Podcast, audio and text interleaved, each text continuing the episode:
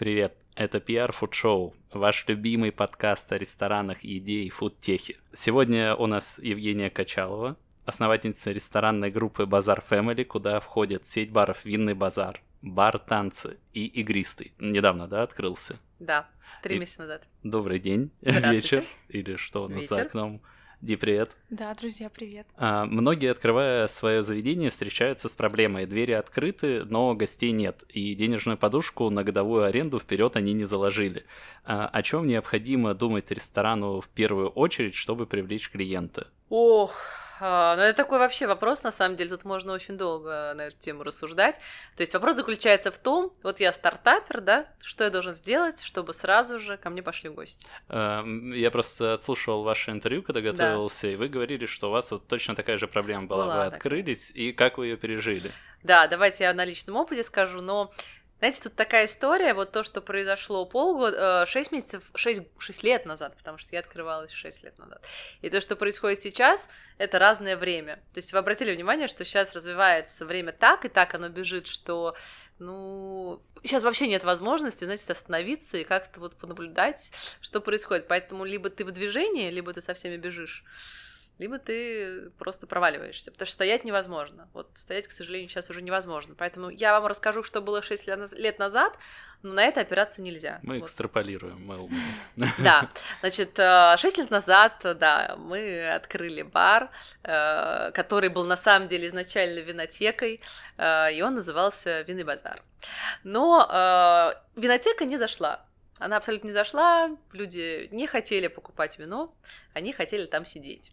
Ну и, собственно, мы поняли, что отличный формат, здорово, давайте возьмем доски, положим сыр, положим хамон, и пускай они прекрасно сидят в нашем заведении и пьют вино. И вот так родилась история бара, и дальше, дальше мы уже все это накручивали, перекручивали, и получилась концепция винного базара. И у нас так сложилось, что аренда была низкая, а, сам фот был, заработная плата тоже очень низкая, потому что я стояла в смене, и я была там такой, знаете, и официант, э, ну, у нас кавист, кавист, и хостес, и хозяйка, и управляющий. Вот поваром, правда, не была, потому что совсем к этому нету расположенности, вот, а так, наверное, бы и поваром постояла. Вот, и поэтому у нас был очень небольшой фот. И, соответственно, мы могли себе позволить а мы 6 месяцев работали в минус. Понимаете, то есть мы реально смогли. И я сейчас понимаю, что если бы не было такой финансовой модели, если бы не было таких маленьких издержек, не факт, чтобы мы выдержали. А вот вы говорите «мы». Мы сейчас говорим про такой стартовый этап. «Мы» — это вот кто был из команды?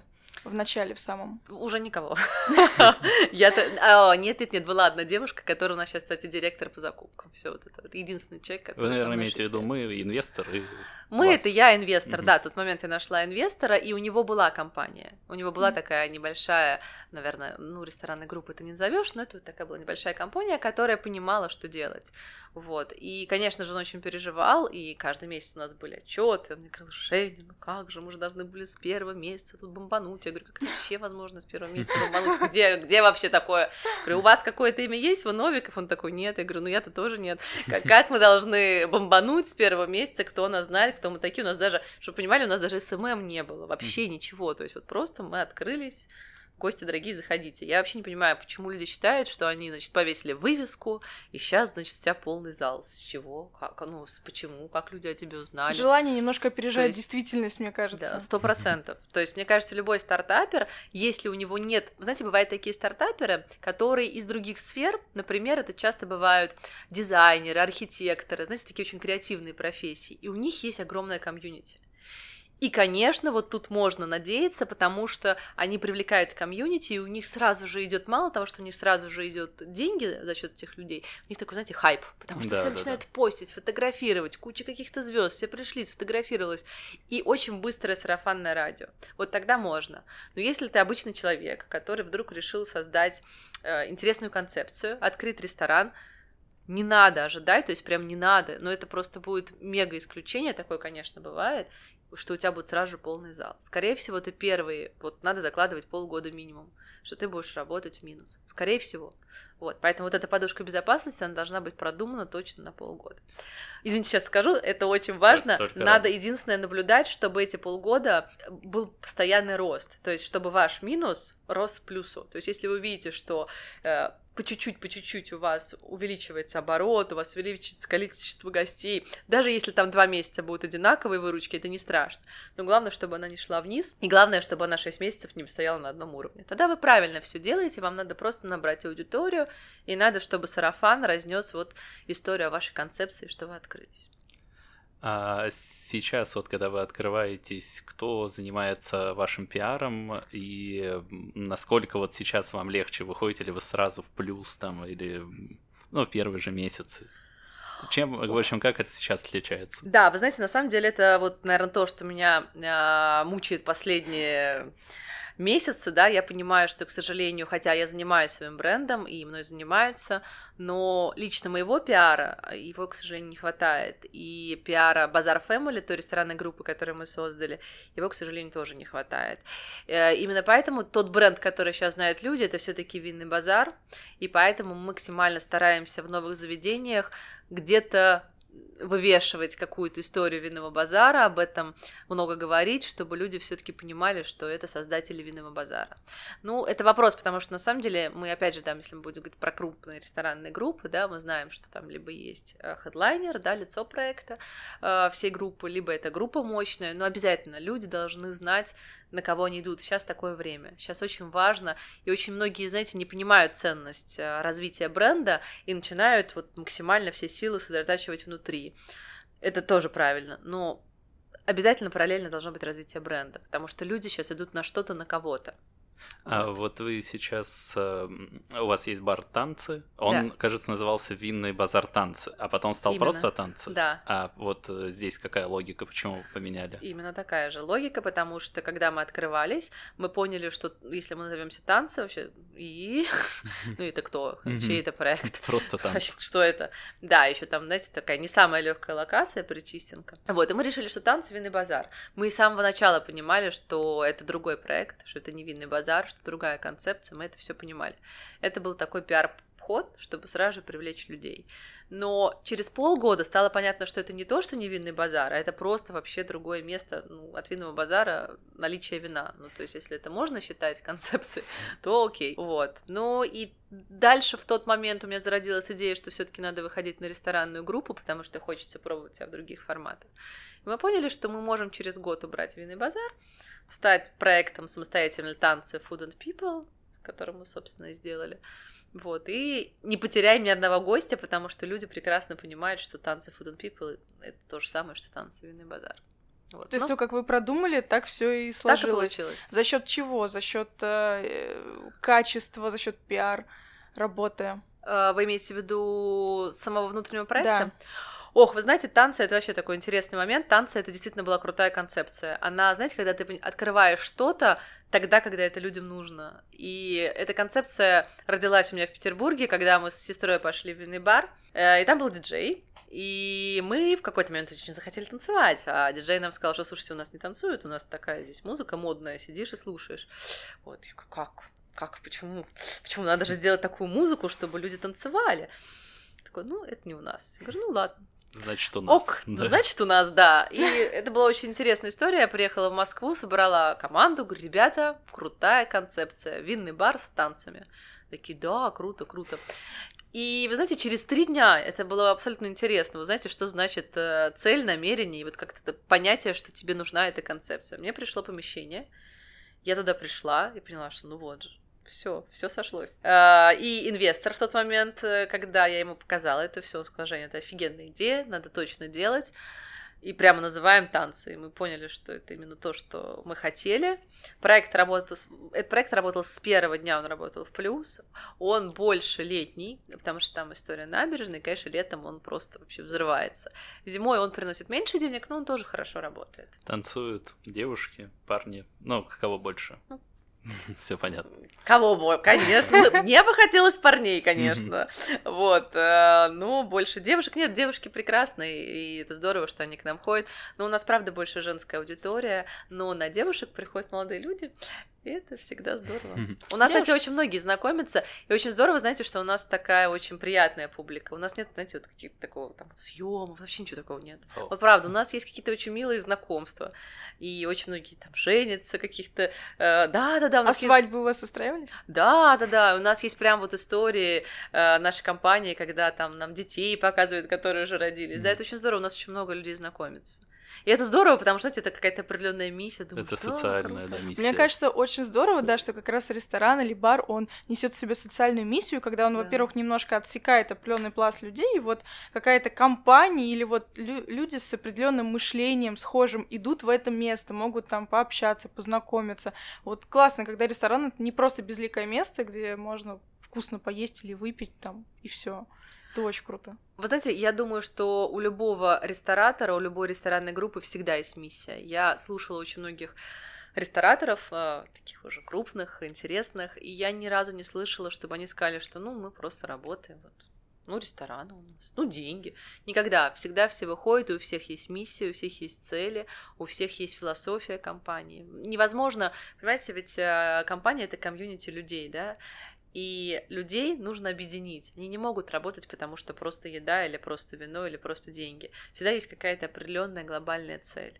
И любой ресторатор, любой лидер это понимает. Поэтому всегда даются какие-то более глобальные вещи, чем просто вот что-то насущное. Поэтому... У вас какая социальная миссия? Вы определяете ее в нескольких словах? Да, себя? конечно. У нас на самом деле прописаны принципы и миссия. У нас прям, знаете, там а4. Вот. Но если глобально, то мы помогаем людям развивать вкус в вине и в еде. И, конечно же, мы, как мы считаем, запускаем круговорот счастья. То есть наша, моя задача сделать так, чтобы сотрудники были счастливы, а задача сотрудников сделать так, чтобы они сделали счастливыми гостей. И вот, собственно, у нас там такая история, если мы запускаем круговорот счастья. Прекрасно. Солнечно звучит, особенно в эту осеннюю погоду. Да. Вы правда. говорили, что низкая арендная ставка одна из особенностей вашего бизнеса. А пару лайфхаков, пожалуйста, как находить такие места и договариваться. Ой, вы знаете, вообще лайфхаков нет. Я вам сейчас скажу, что я даже сама не знаю, как я это делаю. Это правда.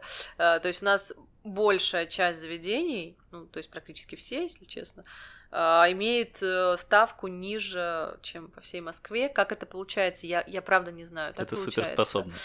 Да, это моя суперсила. Ну, правда. То есть я, у меня есть задача, то есть, если честно, в моей голове стоит задача найти супер помещение с хорошей ставкой, и они мне приходят. Я вам не могу сказать, что это очень происходит быстро, это очень не быстро происходит. То есть такие, такие помещения, конечно, нужно ждать, и это, вот знаете, как гриб, который найдет вот, своего Одна из жалоб рестораторов или начинающих стартаперов, кого угодно, что, ну, очень долго могут искать помещение, полгода, год. У вас средний срок э, поиска помещения какой был? Сейчас уже быстрее, mm-hmm. но раньше это могло быть и год, и два года. Сто процентов. Да, это действительно, понимаете, хорошее помещение, это, конечно же, не знаю, ну 70% точно удачи. Ну, да. Вот, поэтому э, тут нужно очень грамотно все взвесить. И, вы знаете, вот сложное помещение это, наверное, все-таки удел уже более опытных рестораторов, которые за счет имени могут привлечь сюда гостей. Но если ты стартапер, то, конечно, надо брать первую линию, конечно, надо смотреть, чтобы была веранда, большие окна. Я не говорю, что в другом случае не получится. Получиться может везде, но у вас больше шансов просто, что это сработает. Вот. А, расскажите, как у вас поменялся рабочий день, когда вот у вас была одна точка, а потом их 10. Вот чем вы занимались, когда... Э, в чем различие?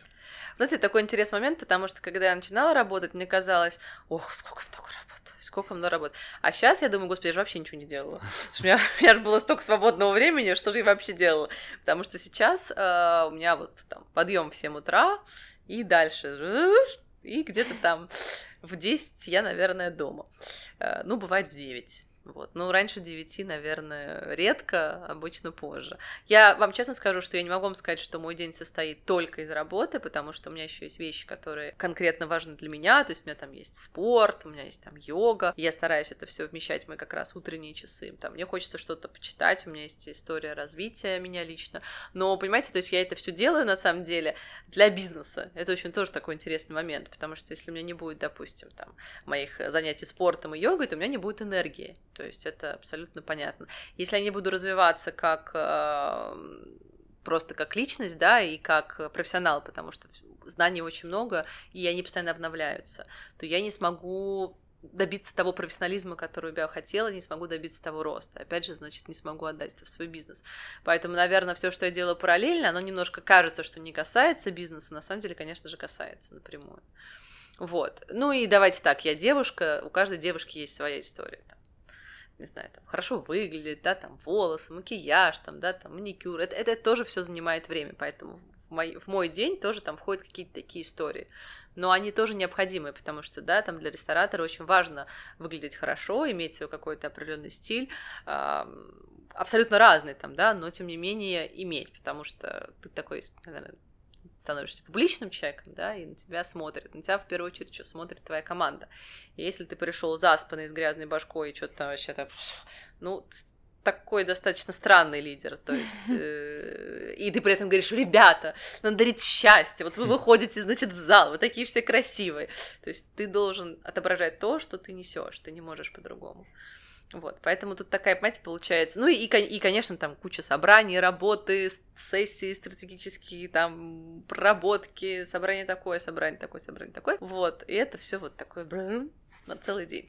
То есть, э, я так понимаю, изначально, когда у вас словно была одна точка, и сейчас намного больше, ритм жизни все равно он такой же. Нет, нет, он поменялся. Mm. Он очень сильно поменялся. Раньше он был...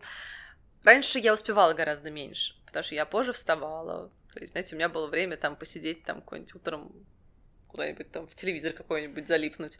Такой, сериал, можно серию посмотреть. Сейчас у меня на это времени нет. Ну, там, не знаю, какие-то еще истории я могла. Ну, знаете, вот, наверное, это хорошо. У меня было такое время ничего не делания. Вот. Но оно иногда нужно. Я не знаю, вот вы по себе обращали внимание. Иногда нужно ничего не делать. Вот просто... Я не скажу, что нет, я скажу, что да. Нет, нет, знаете, бывает просто такое вот немножко залипание, но оно тоже нужно. Вот не знаю, но мне иногда нужно, я понимаю, что я вот в этот момент почему-то отдыхаю. Это как-то странно, но оно так происходит. Я прекрасно это понимаю. Да, вот ты просто вот просто куда-то вот, вот вообще ничего не делаешь, просто тупишь. Но при этом ты понимаешь, что ты вот сейчас отдыхаешь. У меня бывает такое. Это на самом деле тоже очень важно. У меня тоже бывает иногда такое, когда там я стою на работе и, ну, понимаю, что вот сейчас вот я там две минуты могу вот так вот взять, как бы опереться на стол и вот так смотреть в зал как-то, да, и чуть-чуть я расслабляюсь в этот момент, да, я понимаю, мне еще есть заготовки, да. мне надо что-то сделать, но я вот так две минуты встаю, и я пойму, что вот так как бы я вздохну, у меня что-то где-то расслабится, мозг чуть-чуть на две минуты отключится, и я потом продолжаю работать. Это абсолютно нормально. Да, да, да. Так должно быть. Да, да, сто процентов. Вот. Ну, в общем, главное понимать, где ты берешь эту энергию. Вот. Да.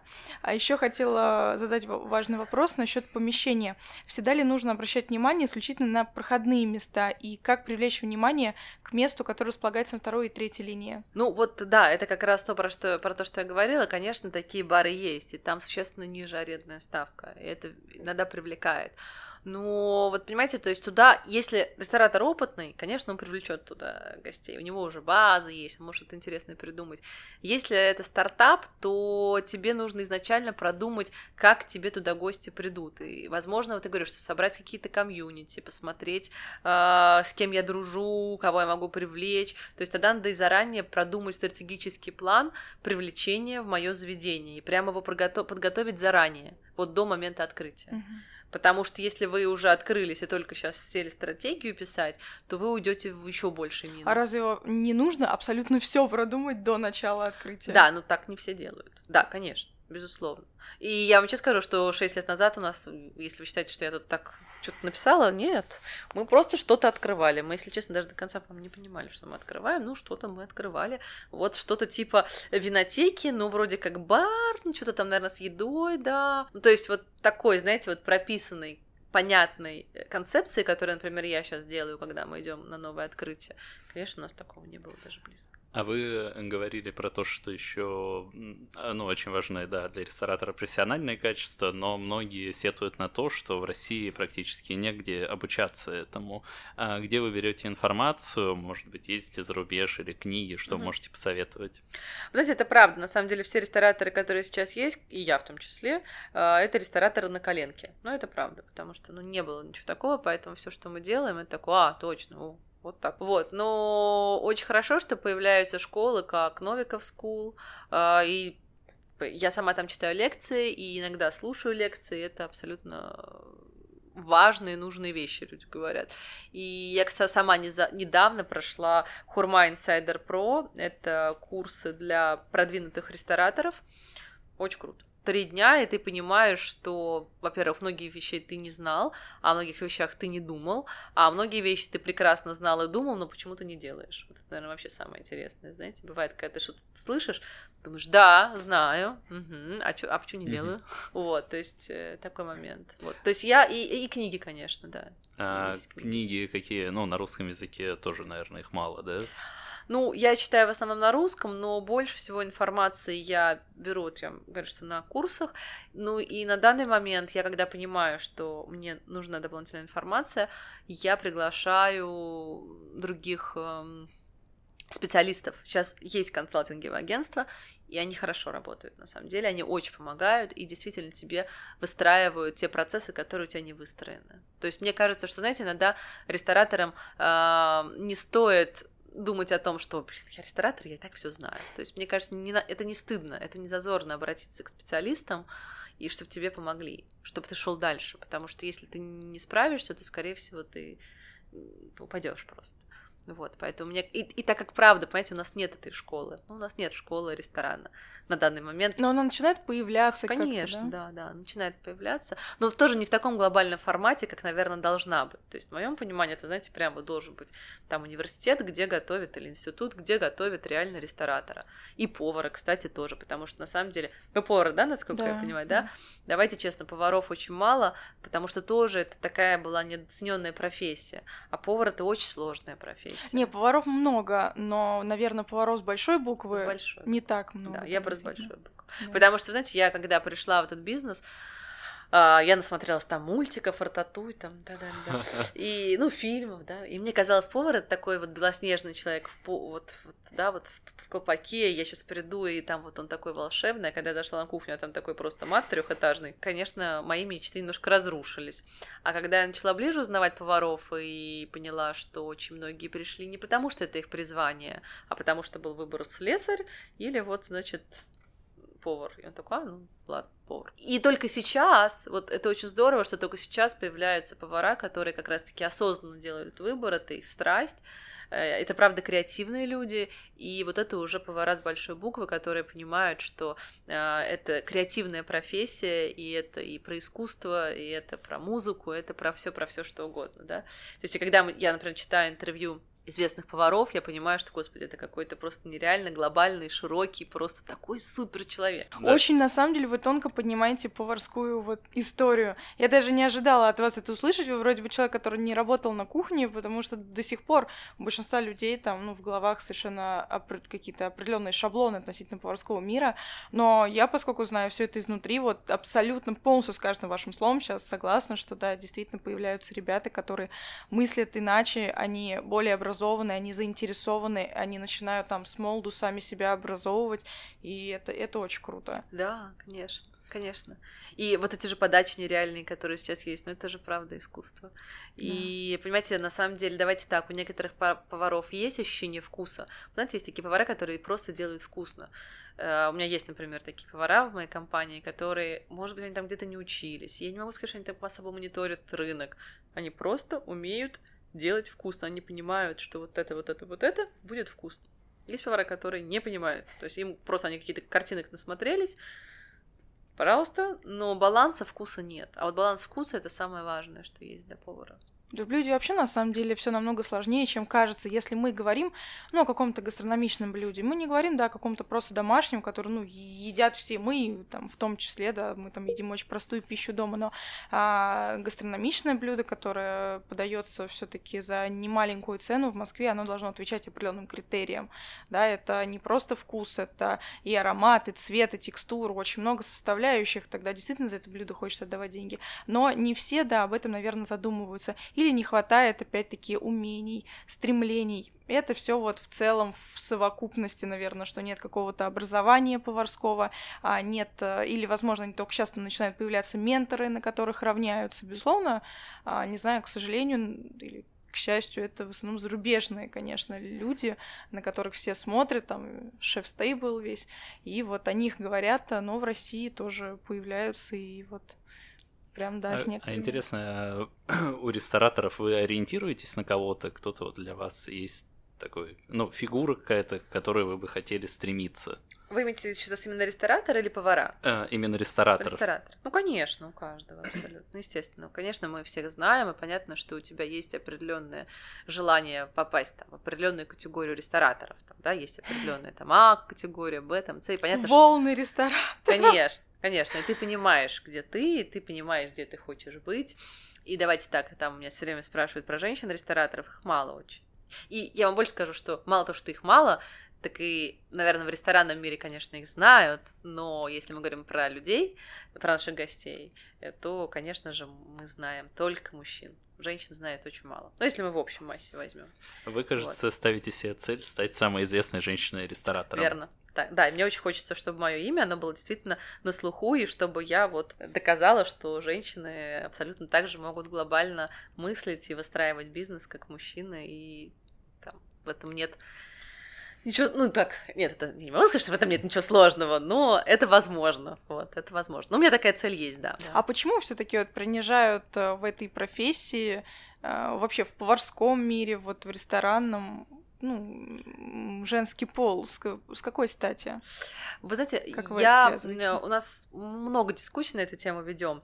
А, я думаю, что быть женщиной-поваром достаточно тяжело, и действительно, возможно, вы сталкиваетесь с дискриминацией, потому что поварская работа крайне тяжелая. Я просто сама знаю, как это тяжело просто физически стоять там, этими, извините, ножами, заготовками там и так далее, паром из кастрюль. Вот, и давайте так, у всех разные кухни, бывают такие прекрасные белоснежные кухни, а бывают маленькие кухни, душные, и все по-разному. А, и, конечно, так как мы с вами изначально проговорили, что к сожалению, не самые высокоосознанные люди пришли изначально в профессию, то девушки в профессии повар сложно, потому что пока там работает кнут. Вот в поварском деле так.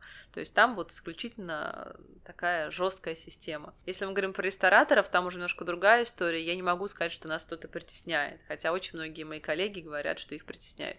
Я не могу сказать про это, честно. Меня никто никогда не притеснял, и никто никогда не отказывался со мной работать, потому что я женщина, правда. Смотря на вас, как вы отвечаете на вопросы, я бы побоялась попробовать вас притеснить. Ну, вы знаете, ну, наверное, э, я, вы знаете, это мне очень приятно. Мне, мне безумно приятно, правда. Но я, правда, я неправда никогда с таким не сталкивалась. Но кто-то сталкивается. Мне больше кажется, что, знаете, вот тут больше момент э, женщина все-таки она еще и обустраивает уют дома.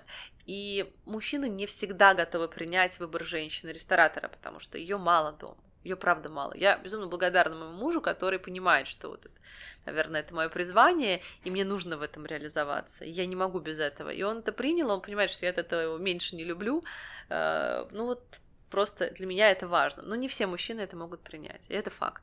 И когда женщину постоянно обвиняет в том, что она мало уделяет время тому, тому, тому, вот она не готовит, вот она там не убирает, там еще она что-то не делает, то, конечно, ей тяжело. Вот. Мне кажется, в этом еще причина. Но именно в рабочем процессе я, ну, правда, я ни разу не сталкивалась, чтобы нас кто-то притеснял. Давайте, ладно, немножко подождем, да. когда абсолютно все на кухне и в доме станет роботизировано, все за женщину станут выполнять всякие роботы, и тогда, возможно, может быть, мужчина успокоится, все, все обязанности перекинутся Немного на... сексизма в подкасте. Все перекинутся на роботов, и все станут равны в домашних хлопотах. Ты что за киберпанк какой-то? Не, к этому уже все стремится, мне кажется. Ну, э, мне кажется, что еще и мужчины все-таки, знаете, сейчас стал такой популярный брак партнерский все-таки. Если раньше, знаете, была история, что женщина за мужчиной, то сейчас мне все-таки кажется, что женщины и мужчины приобретают равные роли, и для меня это очень круто, правда, наконец. Ты можешь быть абсолютно полноценным партнером, и ты поддерживаешь своего мужчину, и он тебя поддерживает, и вы вместе что-то обсуждаете, понимаете, а у нас очень часто получается, что мужчина какой-то ходячий кошелек с деньгами, да, и вот ты, значит, там все ждешь, что он тебе там принесет. Ну, я не знаю, для меня это странно, правда. То есть мне хочется все-таки идти вместе с своим мужчиной, а не как-то там параллельно. Но это, опять же, это выбор каждого человека, это вот мой выбор. Есть прекрасные жены, которые воспитывают детей, сидят дома, и это тоже огромная работа. Я за партнерский брак, и я считаю, что это на самом деле, наверное, такой уже брак настоящего и точно будущего. Я уверена, что это абсолютно точно брак будущего. Очень что... воодушевляюще звучит, очень. Ну, правда, да, да. да. А, у каждого винного базара отдельный шеф-повар и разная кухня. Почему выбран именно такой формат? Разве централизация не облегчает вот процессы в гастромире? Это очень хороший вопрос. Я бы, конечно, хотела сказать, потому что у нас такая концепция. Но нет, просто мы, мы не справились. Нам оказалось сложнее сделать единый стандарт, нежели поставить разных людей, которые горят своим проектом и действительно горят э, идеей и отвечают за качество. Э, я пробовала двух бренд-шефов, причем оба безумно талантливые ребята, которые, опять же, у меня остались работать, они не справились. Не справились с централизацией. Они не справились, э, наверное, даже, знаете, э, с эм, ролью лидера, потому что на самом деле шеф-повар, бренд-шеф, он мало того, что он должен хорошо готовить и отвечать за вкус, но он еще должен быть лидером. А вот у поваров э, есть такая история, что либо они лидеры, либо они хорошо готовят и понимают про вкус. Либо ты управленец, либо про Нет, вкус. У них еще как бы это, они очень хорошо готовят и считают себя лидером, но при этом это никакого на самом деле отношения Пошли. может да не иметь к действительности. Да, да, да. Вот. И, и очень редко встречаются повара, которые и лидеры, и хорошо готовят, и понимают э, вкус. Ну и тогда, конечно, уже появляется Владимир Мухин и так далее, да, то есть это, это действительно выдающиеся повара, которые обладают и той, и той способностью. И давайте так возьмем, если мы возьмем с вами Европу или Америку, то там нет вот таких рестораторов, как у нас. Там рестораторы чаще всего повара. Там очень мало рестораторов, которые вот Потому что ресторатор это же организатор, давайте честно. Это хороший организатор, у которого есть понимание системы и у которого хорошо развит вкус. И он может вот, соответственно, вот это все воять. Е- а если бы он еще был и хороший повар, то он бы мог бы еще больше. Вот. Поэтому, а так как у нас нет школы поваров, про которую мы с вами проговорили, поэтому у нас появились рестораторы без школы поваров. Поэтому отдельно есть повара, отдельно ресторатор. Я думаю, что мы сейчас дальше, когда пойдем, скорее всего, основные, основная масса рестораторов это будут повара, потому что, конечно, уже школы появляются и будут школы. Вот, и я думаю, что это то, что нас ждет. Ну, мне так кажется. Будем надеяться, потому что в Москве очень дорого. Ну, много инвестиций нужно привлечь, и мне кажется, немногие повара, ну, сейчас дозрели, чтобы сначала стать ресторатором, и еще и эффективно привлекать инвестиции под это. Да, да, да. Ну, у нас же вот э, там, если мы просто по пальцам с вами можем пересчитать рестораторов, э, поваров, их очень-очень мало. Вот. Ну, они есть, конечно же. Ну, мало. Очень мало. Расскажите, у вас на каждой точке отдельный инвестор? Или сейчас уже нет? Никогда так не было. В каком-то интервью вы говорили просто об этом, да. Ну, ну я могу рассказать, как изначально было. А, да? да, можно. Да, давайте я давайте. заново да, задам да, вопрос. Да. Расскажите про инвестор. Про инвесторов, да. А, просто изначально было так, что у меня не было изначального бюджета, и была идея винотеки, и я по знакомству меня моя подруга познакомила с моим первым инвестором, как раз у которого была компания. Он мне предложил 15% которые я выкупала из своей зарплаты. Это были плохие условия, и не надо на такие соглашаться. Но на тот момент это были те условия, которые единственные, которые я могла получить. Поэтому для стартапера, мне кажется, любые условия хороши, и я очень благодарна за эту возможность. Потом так получилось, что э, тот инвестор э, решил э, продать мне э, большую часть доли, у меня появился 51%, и дальше очень интересно пришел молодой человек, мы с ним познакомились, он стал ходить все время на винный базар. И как-то он ко мне подошел и говорит, Женя, можно вот тут долю купить в винном базаре? Я говорю, ну, как бы, наверное, можно, но у меня есть инвестор, он вроде как не собирается продавать. Говорит, ну давай, давай, давай спросим. Я говорю, ну давай спросим. Спросили, оказалось, что он не против. И вот так получилось, и, собственно, тот инвестор, когда который купил тогда долю, это вот мой постоянный инвестор, с которым все, все заведения мы вместе открываем, и мне ужасно повезло, очень повезло, ужасно так не говорят, мне очень повезло, он замечательный человек, и у нас еще есть маленькие инвесторы на 20% в каждом заведении. А, видимо, про это. Вот. Да, наверное, у нас mm-hmm. есть маленькие, да, инвесторы, но а, именно если мы говорим про одного глобального, то это mm-hmm. он. А у вас э, существует централизованная управляющая компания? Да. И можете рассказать, кто в вашей команде, когда вы сделали управляющую компанию, то есть после какой точки вот вы почувствовали, угу. я одна не справляюсь? Да, вы знаете, э, я уверена, что управляющая компания нужна, но она нужна точно не сразу. То есть она нужна явно постепенно, параллельно тому, как вы открываете. Я считаю, что до трех проектов можно спокойно работать без управляющей компании. На пятом проекте я задумалась об операционном директоре, потому что я поняла, что все, вот тут надо, нужна помощь. И в этот момент э, я взяла операционного директора. Дальше, естественно, компания разрасталась, и она до сих пор разрастается.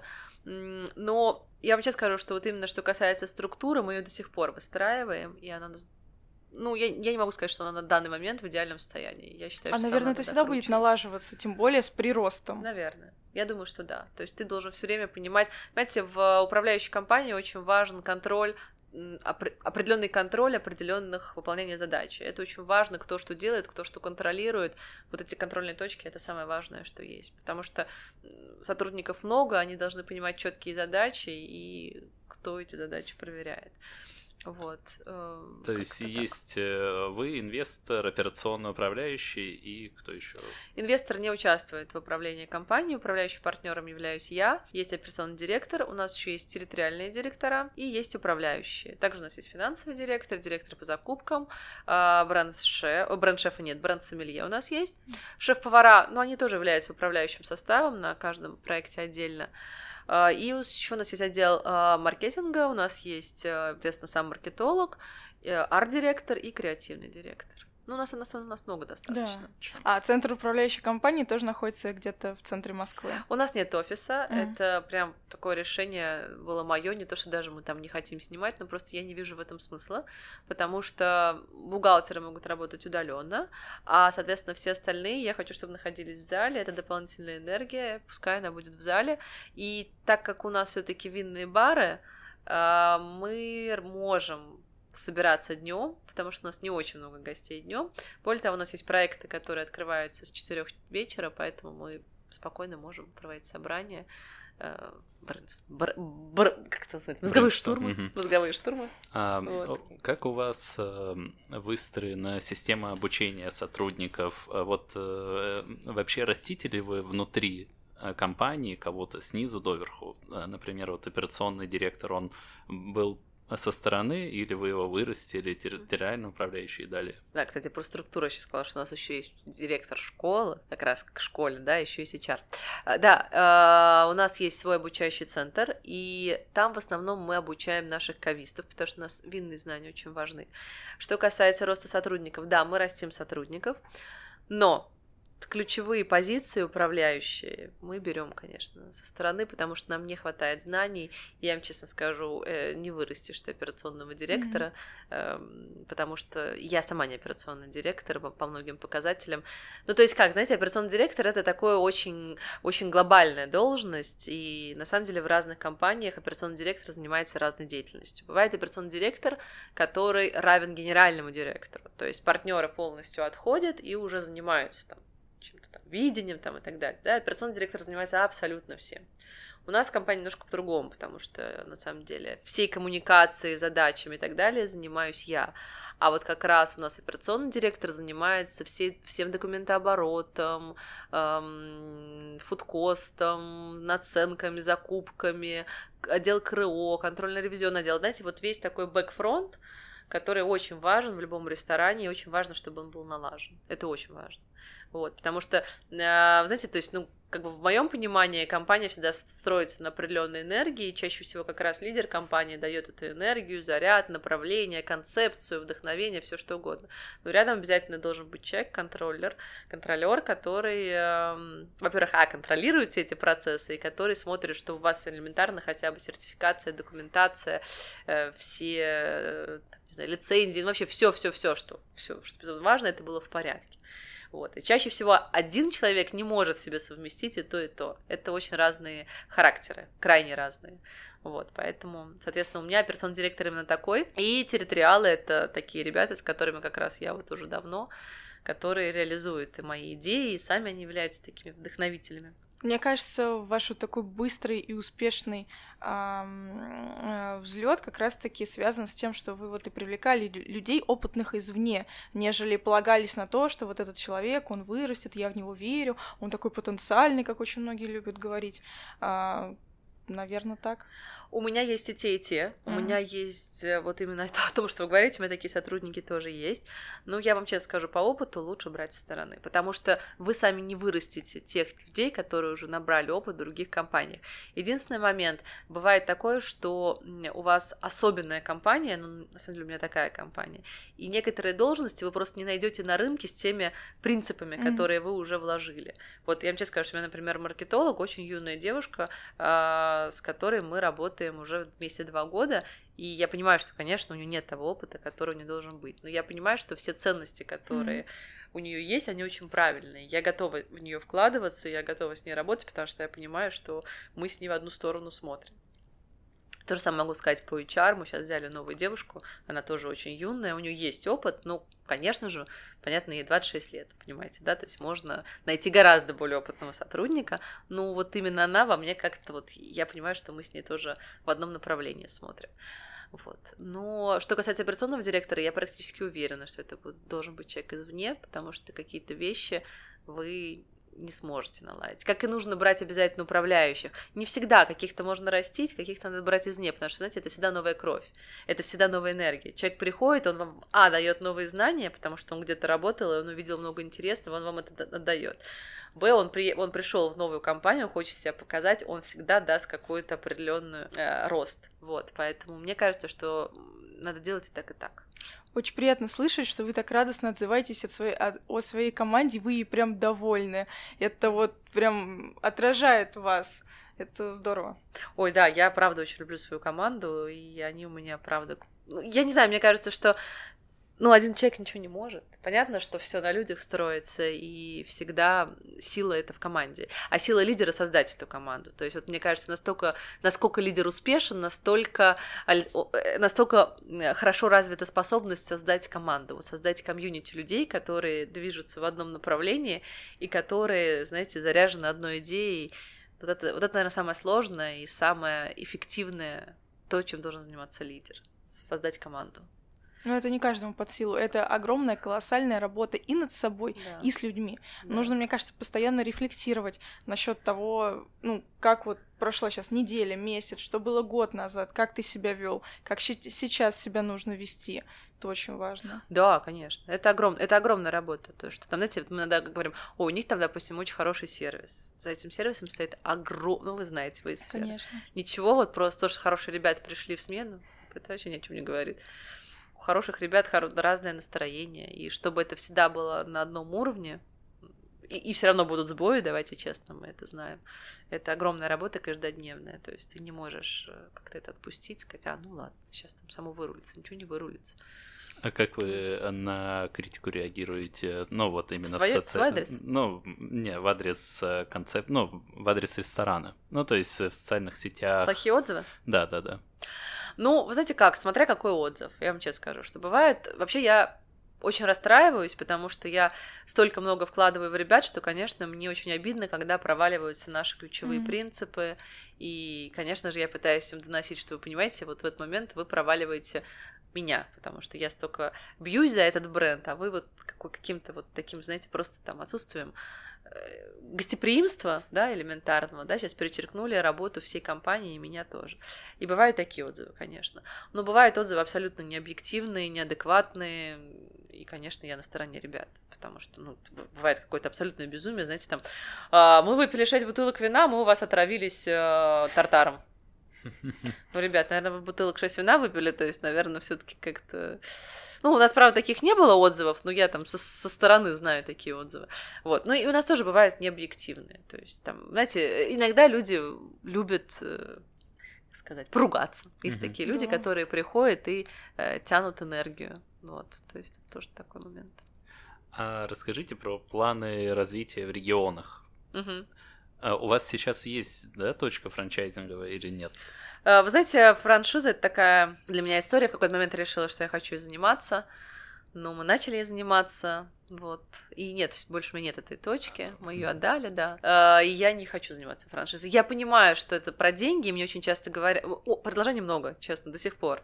И мне очень часто говорят, что Жень, ну как, ну вот это же вот это. Я говорю, слушайте, ну я не понимаю, я не, не чувствую этот бизнес, но он же вот только про деньги. Я не смогу ездить там куда-то в другой город, я не смогу это контролировать, я не знаю, что там ребята сделают. Ну то есть я же не продаю, э, да там понятно, вот KFC или Макдональдс, они продают определенную технологию, там все понятно. Но я же продаю атмосферу, как можно контролировать атмосферу, ну дистанционно, это же нереально. Это вот то, что вы говорите, постоянно работа с людьми людьми.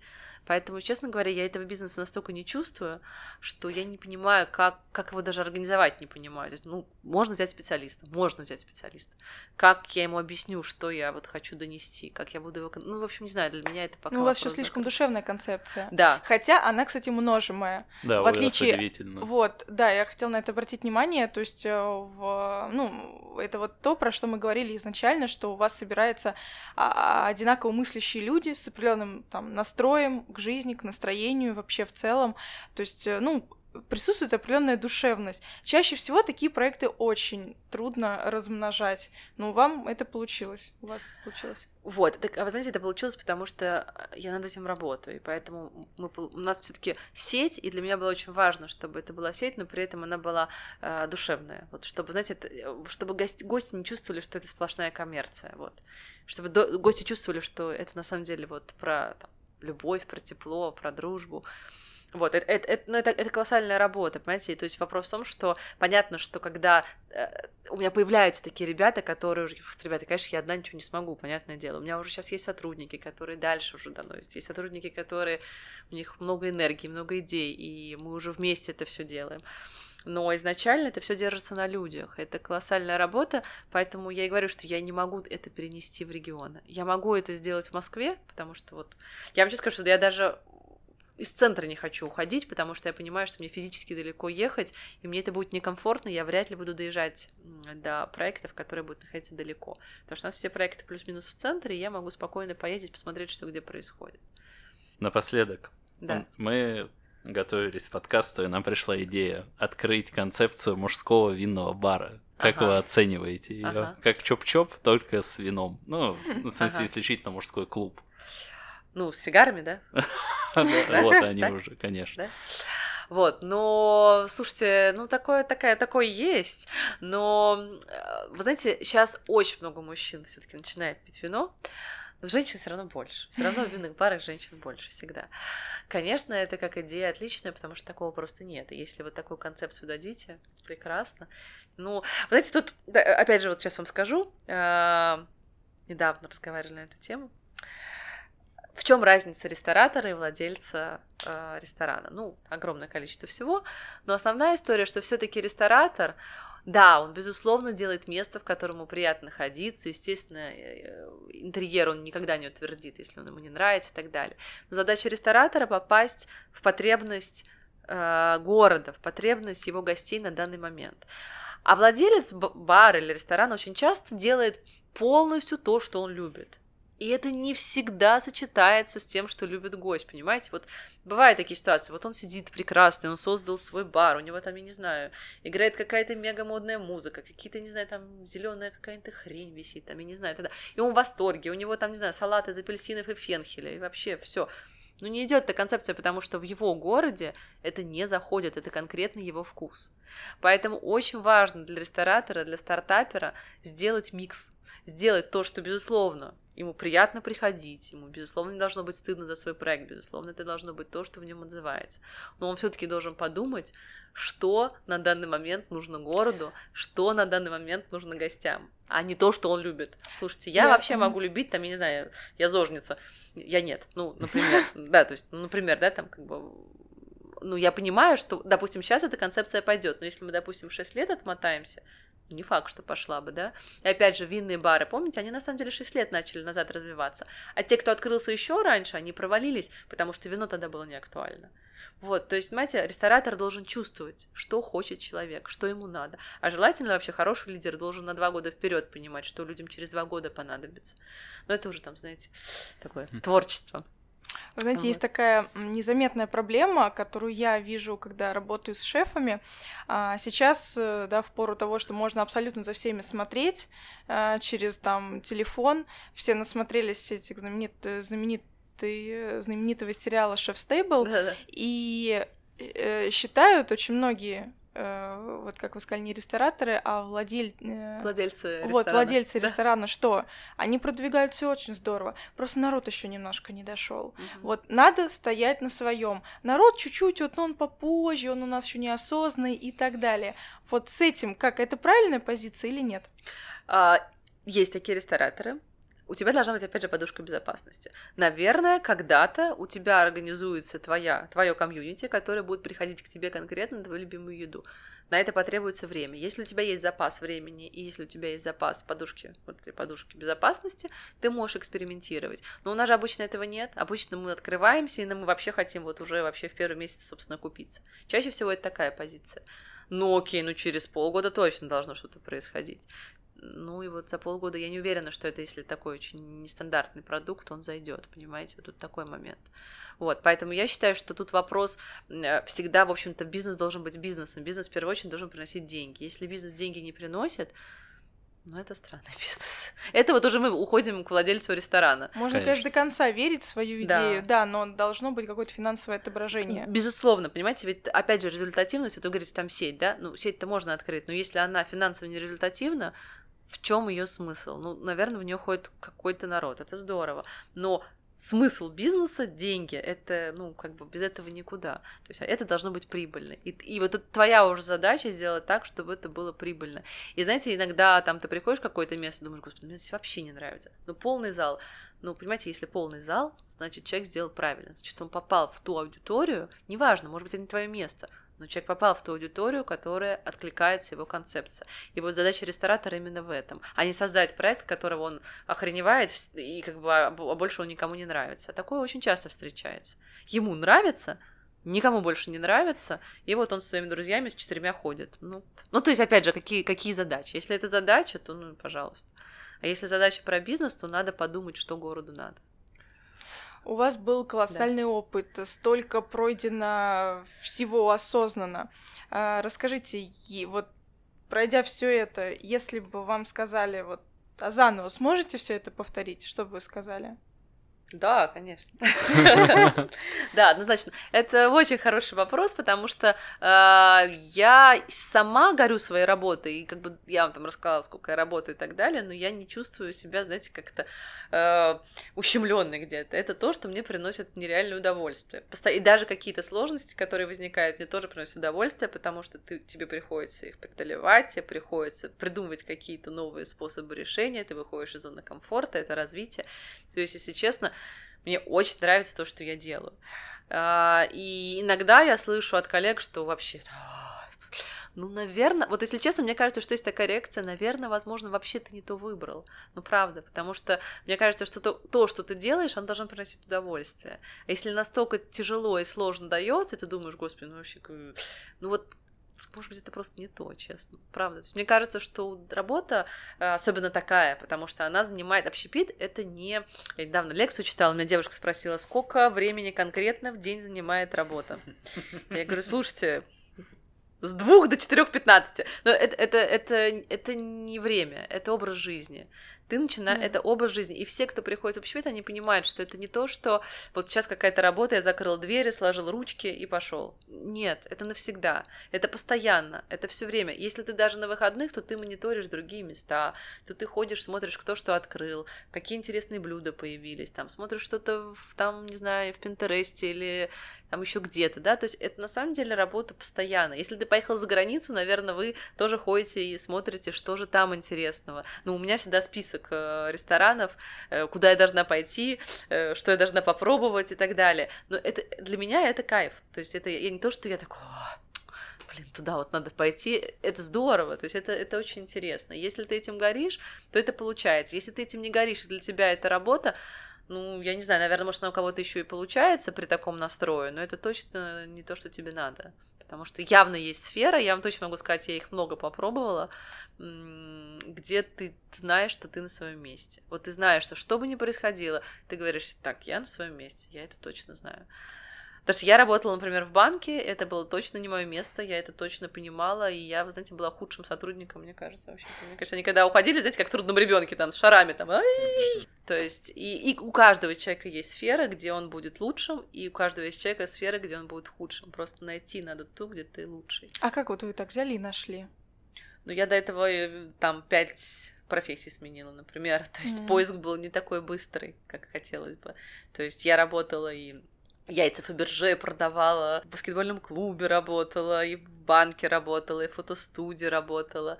И вот только когда я начала работать в винотеке, я поняла, что мне нравится то, что я делаю. А вот когда я уже пришла в бар, и вот уже это было мое, там пусть на 15% на мое. И вы знаете, мне сначала было не очень вообще легко, потому что мне было 31 год, и я пришла с определенной зарплатой, а когда я пришла туда, там было совсем мало денег, потому что я выкупала свою долю, и, конечно же, мы столько не зарабатывали. И я где-то полтора года стояла в сменах. Ну, и знаете, 31 год это ты все-таки уже взрослый. И когда ты видишь, что там твои э, друзья там где-то все путешествуют, а ты носишься с тарелками, и уходишь ты очень рано из дома, приходишь ты очень поздно. И я фактически открывала и закрывала бар. И я вам скажу, что в этот момент э, мой муж ну, как бы он, он аккуратно мне говорил, что, Жень, ну это странное хобби, которое тебе не приносит денег, потому что ты, да, там, уходишь рано, приходишь поздно, ты устаешь, но денег ты это все не приносит. Вот, то есть это такой путь достаточно, ну, ну как, это весело, но это достаточно сложно. Но вы знаете, даже в тот момент я понимала, что я на своем месте, я понимала, что мне это приносит много удовольствия. Я очень с многими людьми познакомилась, я поняла, как все строится. Однозначно, то есть я всегда понимала, что я там, где я должна быть. Вот, то есть, ну, это какое-то такое внутреннее чувство, ты ее прям понимаешь. Там, и, и ты знаешь, что это временно. Сейчас это пройдет, и пойдет новый виток. То есть ты это прям чувствуешь. Но это надо, надо слушать себя, честно. Надо прям садиться, так, о, там, туда, не туда. Тебе всегда внутренний голос говорит, ты на своем месте или нет. Я в этом уверена.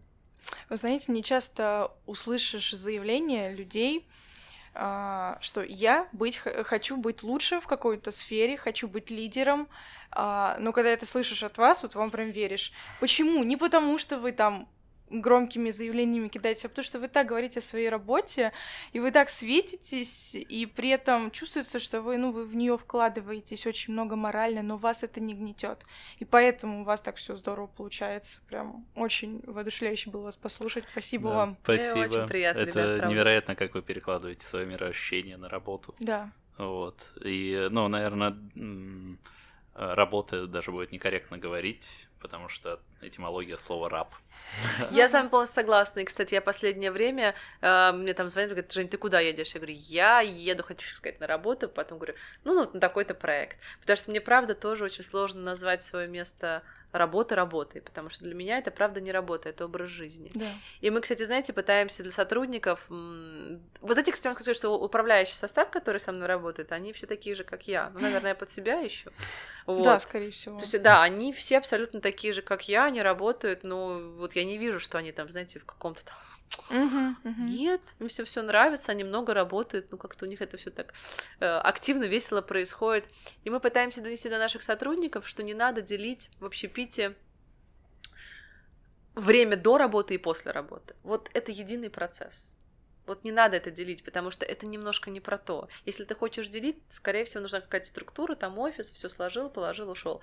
Так что, ну, вы знаете, у нас не так. Приходишь домой, тебе начинают смс сыпаться вот, на которые, конечно же, надо отвечать.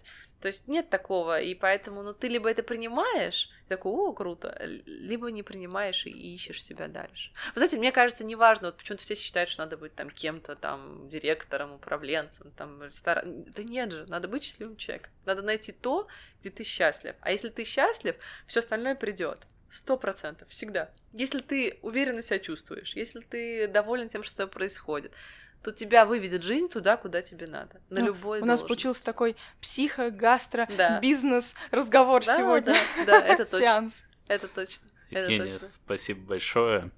Даша, спасибо. Спасибо, спасибо. Вам спасибо огромное, очень крутое интервью получилось. Пока. Пока.